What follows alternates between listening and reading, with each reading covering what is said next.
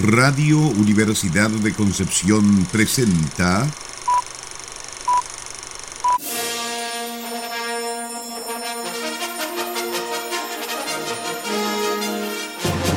De película.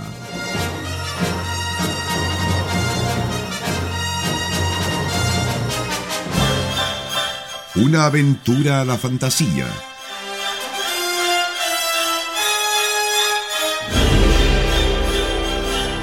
un paseo por las imágenes que guardan tu memoria.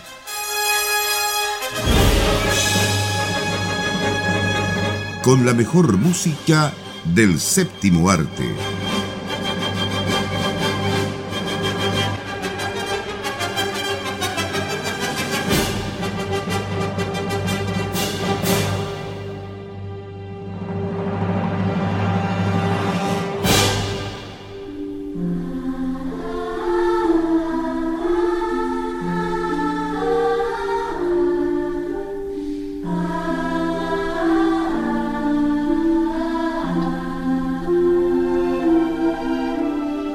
Buenas tardes, estimadas auditoras y auditores de Radio Universidad de Concepción.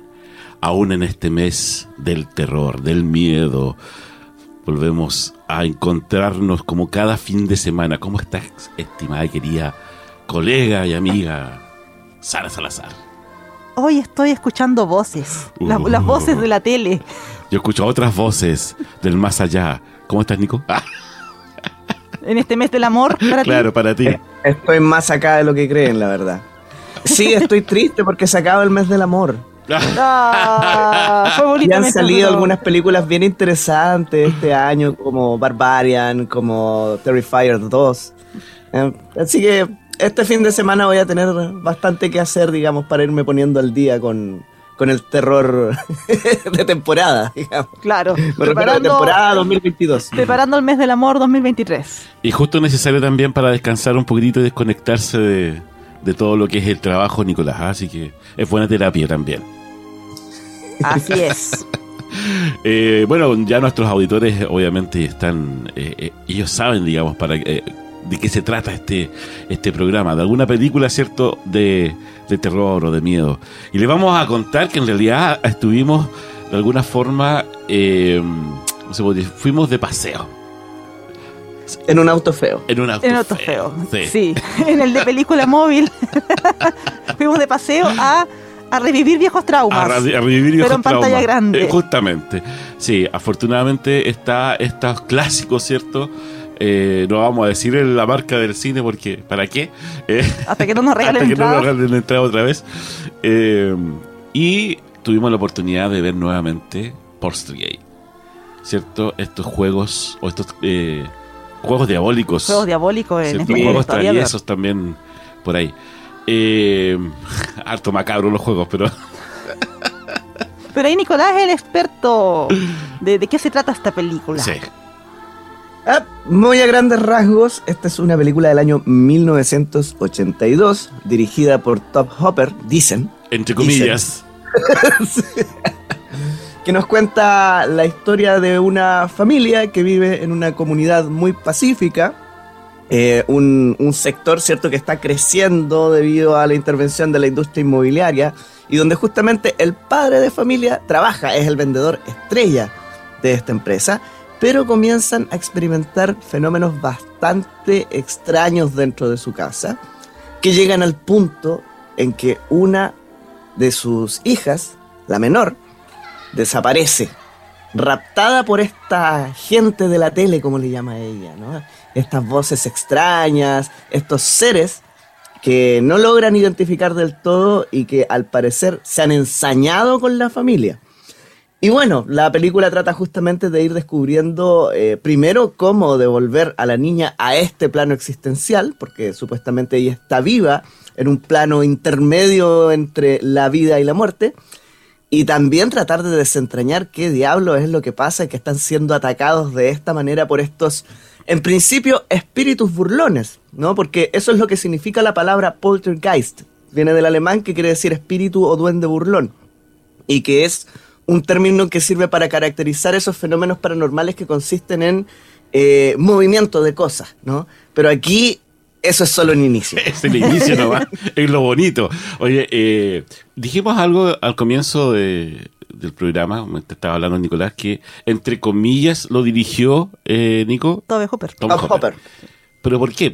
Expliquémosle a, la, audiencia por qué decimos entre comillas. Lo que pasa es que esta es una historia de Steven Spielberg. Pero él en esos momentos estaba dirigiendo ET y por contrato él no podía dirigir ninguna otra película en ese momento. Así que le pasó la historia a este director, Tom Hooper, para que él la dirigiera. Pero bueno, ha sido una serie de rumores hasta el día de hoy en que uno ve la película, sobre todo en pantalla grande, y uno dice, esto es Spielberg de principio a fin. O sea, esta es la- una película de terror hecha por Steven Spielberg. Y claro, Spielberg siempre dice, no, en realidad yo no la dirigí, como se les ocurre, qué sé yo, lo hizo él. Pero los mismos actores, de repente miembros del equipo técnico, dicen, o sea, claro, estaba el director ahí, pero Spielberg estaba todos los días y de repente igual daba instrucciones, o sea, mínimo codirector, pero yo creo que lo va a negar hasta la muerte, porque si hay un contrato de por medio, Universal todavía puede demandarlo si es que aparece como director. Pero, pero está clara la mano, o sea, yo creo que probablemente fue una colaboración. Después en algún momento Spielberg dijo, la verdad es que bueno, a veces él preguntaba cosas y si nadie le respondía al tiro, entonces ahí yo como que daba mi opinión. Pero, como- Perdón, hay entre fotos, comillas. señor Spielberg, hay fotos que lo delatan. Hay fotos que hay una foto en que sale él dando instrucciones, apuntando y cosas así. Entonces, bueno. Pero está bien, está bien. Sí, yo creo que igual tú tiene que haber puesto parte de, de sí, este del director, o sea, porque venía de la masacre de Texas, que ahí el Nicolás es su Claro. película favorita. Ah. Sin, sin duda No, que ahí no reconociste el toque también. pues, o sea, el Spielberg no, no maneja el género terror necesariamente. Pero sí hay hartos planos, tomas, hasta algunos chistes, escenas y cosas que son iguales a otras películas, a la misma ET, por ejemplo. O sea, no. Es- o sea, el, el- el lugar donde se hizo es lo mismo. Si te das cuenta, la misma Claro. casa, las mismas calles, el mismo lugar. Eh, ¿Por qué no tienen que ser usados de alguna forma ahí las producciones? Hoy voy a arrancarme un ratito, digamos, a, a cierto a ver a Hopper en la, en la otra película. Pero en realidad eh, fue un bonito recuerdo. ¿ah? Yo la había visto en televisión hace mucho tiempo y verla en pantalla grande es otra cosa. Disfrutar, incluso, bueno, de la música también. Eh, en esta ocasión nuestro invitado es eh, Jerry Goldsmith, nuevamente, ya eh, uno de los grandes sinfonistas también que ha tenido Hollywood. Eh, eh, es de principio a fin, uno se da cuenta que es Jerry Goldsmith.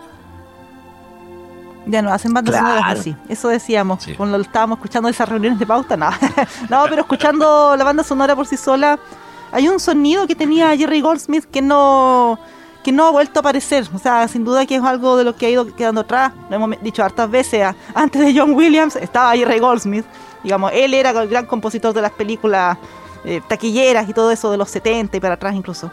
Pero es una lástima que se haya perdido un poco de esa escuela. De por ahí tú decías que James Horner tomaba algunas cositas o robaba ese No, No. Pero no es lo mismo, como ¿no? que él tenía otra sensibilidad para hacer estas cosas. Sí, y es interesante lo que ocurre acá musicalmente porque, claro, uno detecta que ese estilo bastante más clásico, ¿no? De sinfonismo hollywoodense, pero con esos toques bien particulares, por ejemplo, eh, este juego eh, de una música que parece casi infantil en el tema característico y que genera esa suerte de tensión eh, entre lo apacible que puede ser la vida en Cuesta Verde, ¿cierto? De lo que en el fondo esta familia busca eh, viviendo en ese espacio y lo que realmente está pasando, porque es interesante cómo esa melodía característica, eh, que aparece en principio con las flautas, también cantada por coros de niños, se va transformando a lo largo de la película en algo bastante macabro. Y es un trabajo muy, muy típico, digamos, de... de- del estilo neorromántico, ¿cierto? Del, del sinfonismo hollywoodense del que hemos hablado muchas veces. Eh, pero acá es, es interesante porque es bastante poco convencional frente a lo que estamos acostumbrados a ver en un cine de terror. Y yo creo que representa muy bien esta dualidad de lo que planteaban recién. Es decir, es una película que más allá de haber sido dirigida por Top Hopper, deja entrever la mano de Spielberg. Es, un, es bastante híbrida en ese sentido. Y la música también te deja con esa sensación de hibridez. Una película que es a medio camino entre lo que podría ser terror y aventura. Sí. Eso es que ahí, está, ahí está yo creo que el ingrediente, ¿ah? porque acá también hay niños que están eh, en pantalla. No hablemos de la hija mayor porque ella en realidad no aquí no como que no, no- no- Sale poco, sale muy poco. Pero los dos niños menores, cierto, sobre todo la niña eh, y su hermano, tienen un papel bien importante dentro de la película. Es decir, ella es la que es raptada de alguna forma. Y yo al momento de ver esa escena, sobre todo en, en el dormitorio, dije, pero ¿cómo lo hicieron? Es decir, los son muy chicos, tienen que haber estado o, o estaban muertos de la risa y hicieron es típico estos juegos que hacía Spielberg, porque él era muy inteligente en eso, ¿ah? en cómo trabajar con los niños y cómo hacer que los niños hicieran lo que se necesitaba en la pantalla. Por ejemplo, cuando trabajó con Barry en eh, Encuentros Cercanos, cómo lo hacían que se sorprendiera, cómo se lo hacían que sonriera o que quisiera lo que quisiera, digamos, lo que se necesitaba. Yo creo que ahí hay un, un trabajo joyería en esta película y por eso eh, está esa dualidad, digamos, de película de terror, entre comillas, y también de aventuras. Eh, y vuelvo a insistir, yo creo que el peso igual se los llevan, aparte, digamos, de lo que hacen los adultos, los niños tienen un papel bastante importante. De todas maneras, o sea, Carol Ann, la, la niña protagonista, es un ícono del cine de terror. O sea, Claro. esta imagen que sale en el póster, de hecho, de la niñita rubia, casi el cabello casi blanco, todo blanco, con las manitas pegadas en la tele. O sea, Los que hemos visto la película, esa es una imagen del terror. Bueno, después podemos comentar el impacto que causó porque el año en que se estrena, el 82, o sea, todavía la televisión estaba muy presente en las casas de todo el mundo. Y esa hora en que se acababa la señal y quedaba la estática, que te la hayan arruinado de esa manera, sugiriendo que puedes escuchar voces del más allá. Todos los papitos estaban apagando la tele. Por favor, no. Claro, ¿no? Porque ahí obviamente pasaba eso y todos los que vivían en cuesta arriba se iban cuesta abajo. Vamos a la música. Vamos, estamos revisando una película maldita. Después podemos hablar de eso también. Muy recordada, un clásico del terror. Eh, Poltergeist del año 1982, dirigida, entre comillas, por Top Hopper. música compuesta por Jerry Goldsmith.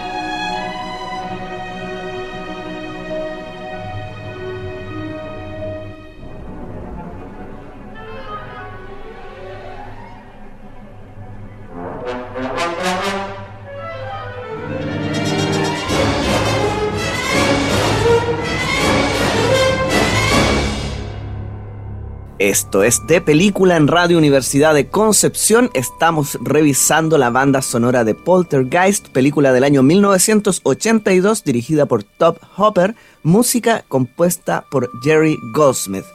Tema importante antes de dar paso a lo siguiente. Esta película, a pesar de que en algunos de sus aspectos no envejece tan bien, hay que recordar que estuvo nominada a tres premios Oscar entre ellos, mejores efectos visuales, no, nos extrañe, digamos, eh, mejor edición de sonido y mejor banda sonora.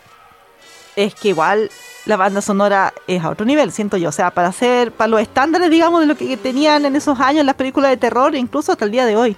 Eh, me acuerdo de cuando cómo empieza la película, que empieza con el himno estadounidense, porque igual que, igual que en Chile, cuando se acaba la señal, ponen el himno nacional. Y de ahí pasar a esta nota siniestra de noche, la tele, un trabajo fantástico de dirección de fotografía, porque eh, el uso que usan de, la iluminación, que es una cosa súper intermitente que incluso llegaba un poco a molestar al ojo, digamos. Y, ese efecto que se usa con, la tele que permite que el, movimiento queda como entrecortado. Entonces, había por lo menos dos escenas en que, la, en que Carol Ann se acerca a la tele y quedaba súper terrorífico porque era casi como ver a la niña del aro. O sea, cuando iba en la cama y, se acercaba a la tele y era como todo entrecortado, todo como con un chatter así y, la, iluminación. Más encima la banda sonora con esa nota siniestra de fondo. No, qué terrible. Y más encima escuchando voces del más allá en la tele. Un efecto estroboscópico. Eso mismo iba a decir. Estroboscópico se llama ese efecto, digamos, de luz. Eh, o luz intermitente, que obviamente hay gente incluso bastante sensible. Sí, de hecho, es un riesgo usarlo, claro. Sí. Eh, claro, es exacerbado, yo creo de alguna forma, ese efecto, porque obviamente cuando tú miras ese efecto en, la tele, ¿cierto? De que ya no hay señal o señal fuera de señal, digamos. Eh, no es tan, digamos. No, claro, pues esto es una decisión artística. Por supuesto, claro. Está bien hecho además. ¿ah? Claro. Sí pero era, era, era terrible. Pero, y la banda sonora, como bien decían ustedes, o sea, que mezcla todos elementos como de estamos viendo la película con niñitos, que también está la mano Spielberg ahí se nota, porque a pesar de todo lo que pasa en la película, igual hay como un mensaje como esperanzador de fondo, que es como el sello. Yo nunca he visto una película realmente deprimente de Spielberg. Siempre trata como de ponerle esa cosa de mañana será un día mejor. Y West Side Story bueno, pero que ya está. ah, pero por favor, Nicolás. Mira, eh, tampoco podemos decir que sea icónica de Spielberg. Claro, pero acá tenemos que también, eh, por, ejemplo, nombrar otras de las películas icónicas, que también yo creo que entre comillas estaba Spielberg, porque de hecho creo que también es el productor, es Gremlins. Sí.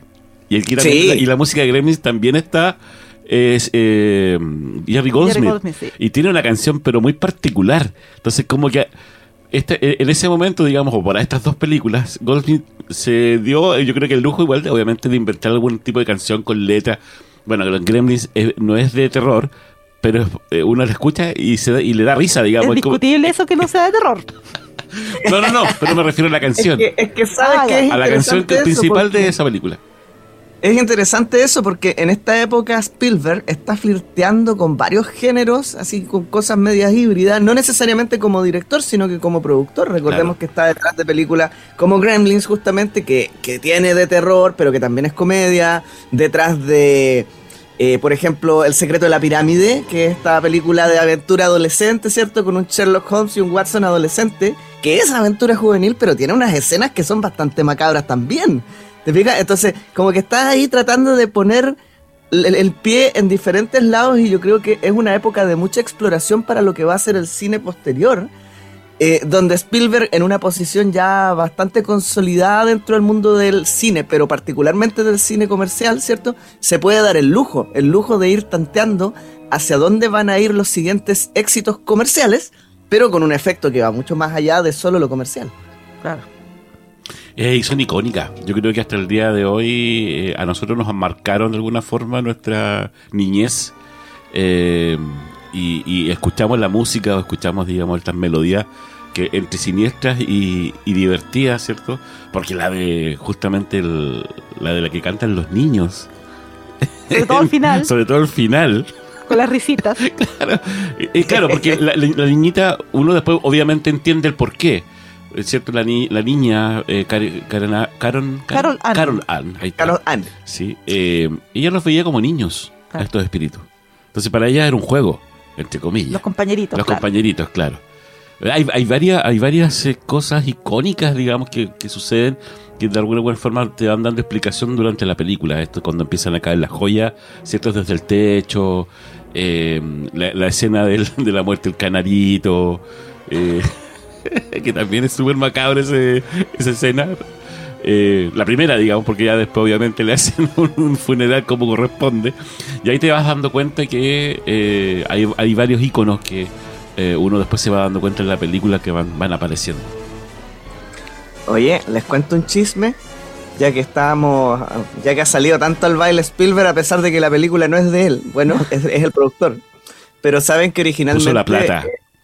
sí, pues, él es el dueño en el, El fondo. dueño, claro. Pero originalmente se había considerado para el rol de Carol Ann nada menos que a Drew Barrymore, Ah. que estaba justamente en esa época en ET. Y el cambio en realidad no fue porque no pudiera hacer las dos películas, el cambio fue porque eh, se quería alguien que tuviese como un rostro, una estampa más angelical, si se quiere. Ahora, ¿hasta qué punto es angelical Carol Ann? No sé, porque... O quizás eso mismo, ¿cierto? De que sea tan blanquita, tan pálida, tan rubia, hace que cuando se juega con las luces se vea bastante terrorífica la Es Sí, niña. claro. terrorífico, Sí. claro, la niñita rara. Claro. bueno, Oye, y, y, y la maldición que, que cae sobre toda esta película. Claro, claro, porque bueno, siempre pasa con las películas de terror, ¿no? O sea, que hay un montón de películas de terror emblemáticas que supuestamente están malditas, ocurrió con La Profecía, ocurrió con El Exorcista, y esta no es la excepción porque hubo varios eventos eh, desafortunados asociados no solamente a esta película, sino que a la trilogía en general, ¿ah? porque esta película tuvo dos secuelas, totalmente diferentes en su línea respecto de esta. Sin embargo, se mantienen buena parte de los actores y actrices. Por ejemplo, Tangina Barrows aparece también en las otras películas, nuestra medium. Nuestra medium Pero, por ejemplo, la misma Carol Ann, eh, Eh, Hydra Rourke, si no me equivoco el, el nombre de la actriz, Sí, eh, falleció. Falleció poco después de terminar de hacer la tercera película. Muy joven, o sea, estamos hablando de que falleció a los 13 años. Ah. Pero no fue solamente ese el caso, también eh, la hermana Dana, eh, Dominic Dune, eh, estuvo involucrada, bueno, fu- fue asesinada en el fondo, Wow. ¿ah? por, un, por un novio bastante violento eh, y que finalmente fue condenado solo por homicidio accidental. Pasó muy poco tiempo en la cárcel. Y así se empezaban a dar cosas entre los miembros del staff eh, y que se proyectaron hacia las otras películas, porque también hubo muertes asociadas a eh, los actores y actrices o a la gente de, de la producción, digamos, de las películas que siguieron. Entonces, claro que se fue tejiendo esa leyenda negra, pero, no sé, uno se pregunta hasta qué punto no es uno mismo el que va construyendo esa leyenda negra, porque accidentes ocurren todo el tiempo, y si yo quiero darles un significado, eh, por supuesto que puedo empezar a decir fácilmente que tal o cual cosa está maldita. te lo vas a encontrar claramente. Sí. O sea, que para esta clase, para este género, eh, suena feo, pero como que les sirve eh, relacionar estos eventos que pueden ocurrirle a cualquiera, en el fondo, relacionarlos con la película y con ciertos hechos. Ahora yo tengo un dato freak, que no lo voy a decir ahora para que la gente visite nuestras redes sociales en la semana, que podría explicar por qué pasaron todas estas cosas, pero eh, yo estoy de acuerdo con lo que dices tú, Nicolás, que a veces, claro, son coincidencias desafortunadas, simplemente es que que ocurren y, justo en torno a un proyecto, porque si uno empieza a investigar quizás cuántas películas más, a lo mejor el protagonista murió a los meses después del estreno o incluso antes del estreno de la película y no tiene nada que ver con, el tema de lo que se está Claro. Pero, De hecho, uno de los protagonistas, que es el Craig T. Nelson, igual estuvo desaparecido harto tiempo del- de las pantallas. Hizo, tele- hizo Sí. televisión también, pero estuvo harto tiempo desaparecido y hasta que los vol- volvemos a encontrar ahora en eh, Las aventuras del joven Sheldon. Ahí está trabajando este actor. hmm, Oye, en todo caso, eh, a propósito de, de estas leyendas negras, no hay que descartar, y hay una teoría de conspiración bastante creíble al respecto, no con esta película, sino con El Exorcista, donde también ocurrieron muchas cosas, eh, prácticamente que se sabe, ¿no? O sea, hay demasiados indicios eh, como para ir atando cabos y culpar, en ese caso, a William Friedkin, que intencionalmente hizo circular información sobre este tipo de accidentes y cosas extrañas que pasaban en la película, justamente para que le sirvieran de publicidad. claro. Entonces, eso ya inicia una ola, digamos, de, de eventos porque más allá de la intención o no de utilizar estas cosas como publicidad, el hecho de que una película de terror tan, eh, digamos, de tanto impacto como fue El Exorcista, haya sido señalada como una película maldita, abre las puertas para que cualquier otra película de terror de impacto que venga después también se le ande buscando la quinta pata al gato para que sea señalada como maldita. Igual que este capítulo, que era el capítulo maldito. De veras. Pero dejemos la reflexión con la música, creo yo. Sí, vamos a la música. Bueno, estamos escuchando la banda sonora de Poltergeist del año 1982, película dirigida por Top Hopper, música en esta ocasión compuesta por Jerry Goldsmith.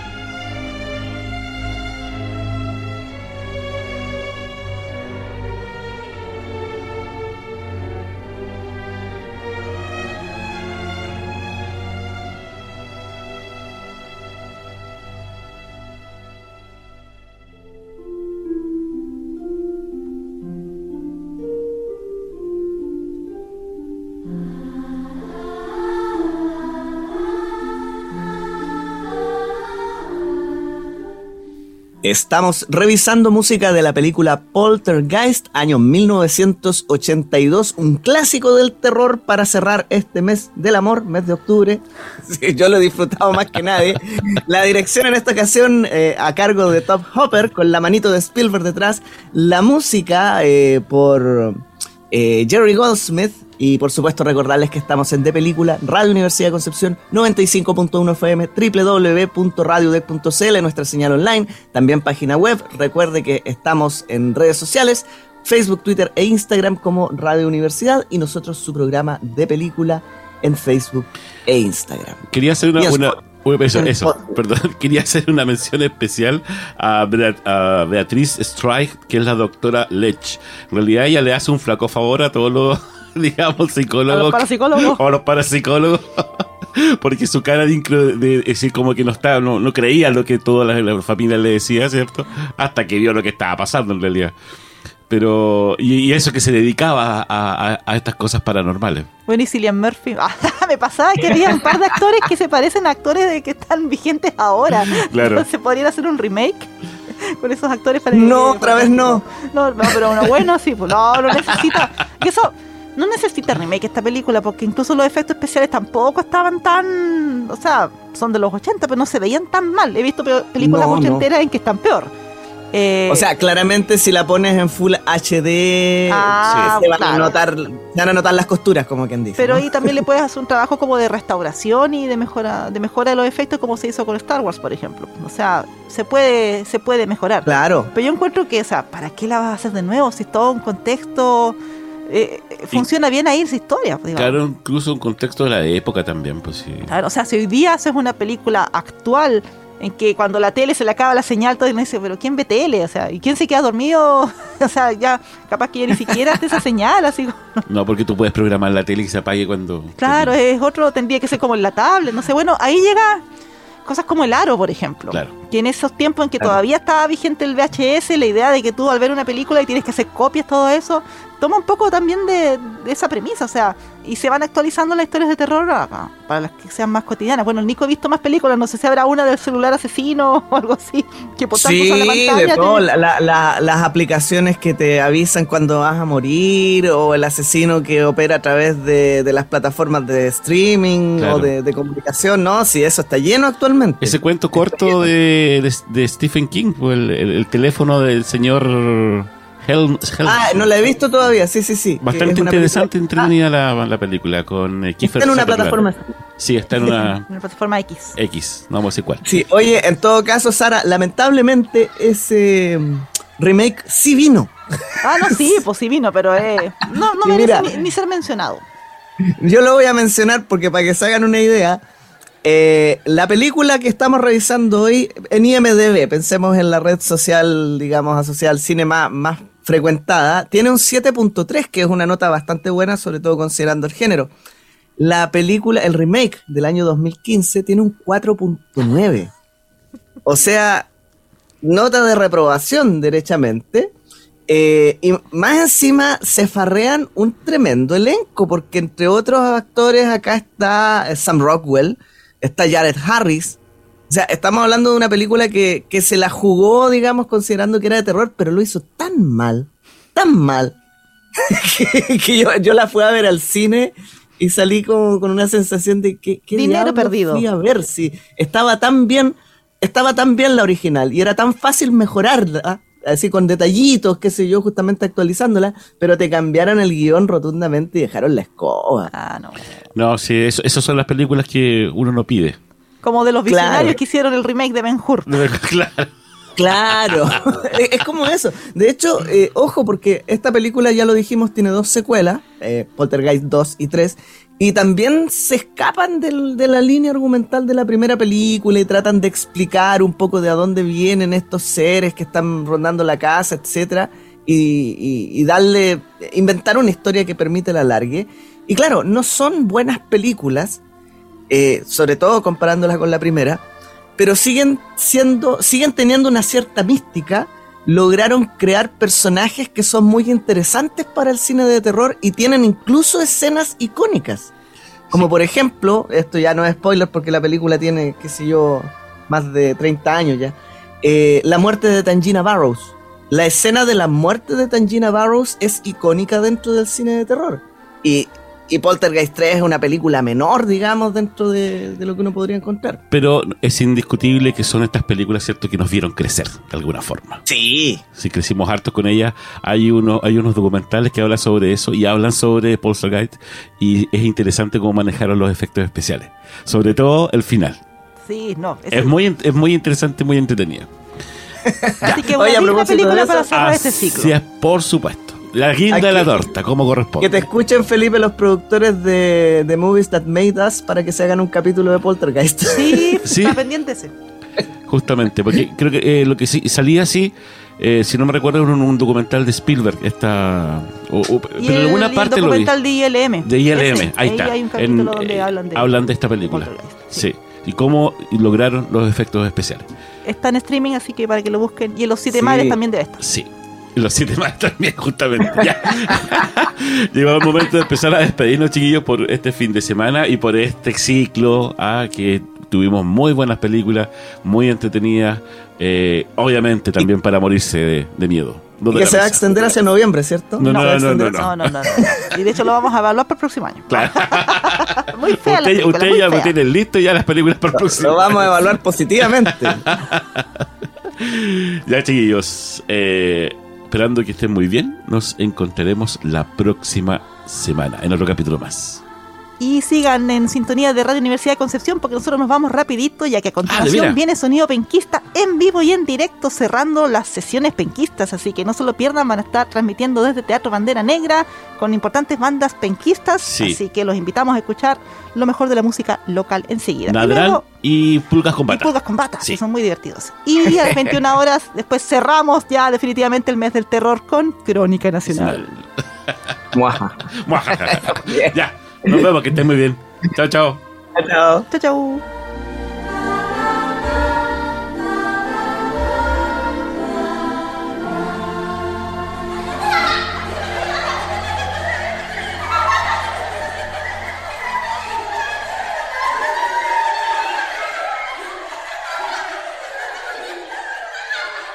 Radio Universidad de Concepción presentó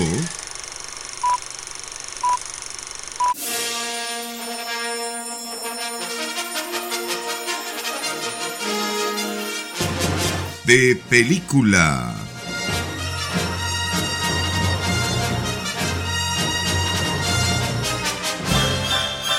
Una aventura a la fantasía.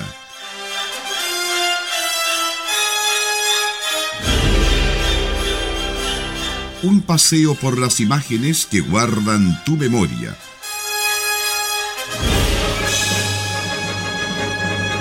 Con la mejor música del séptimo arte.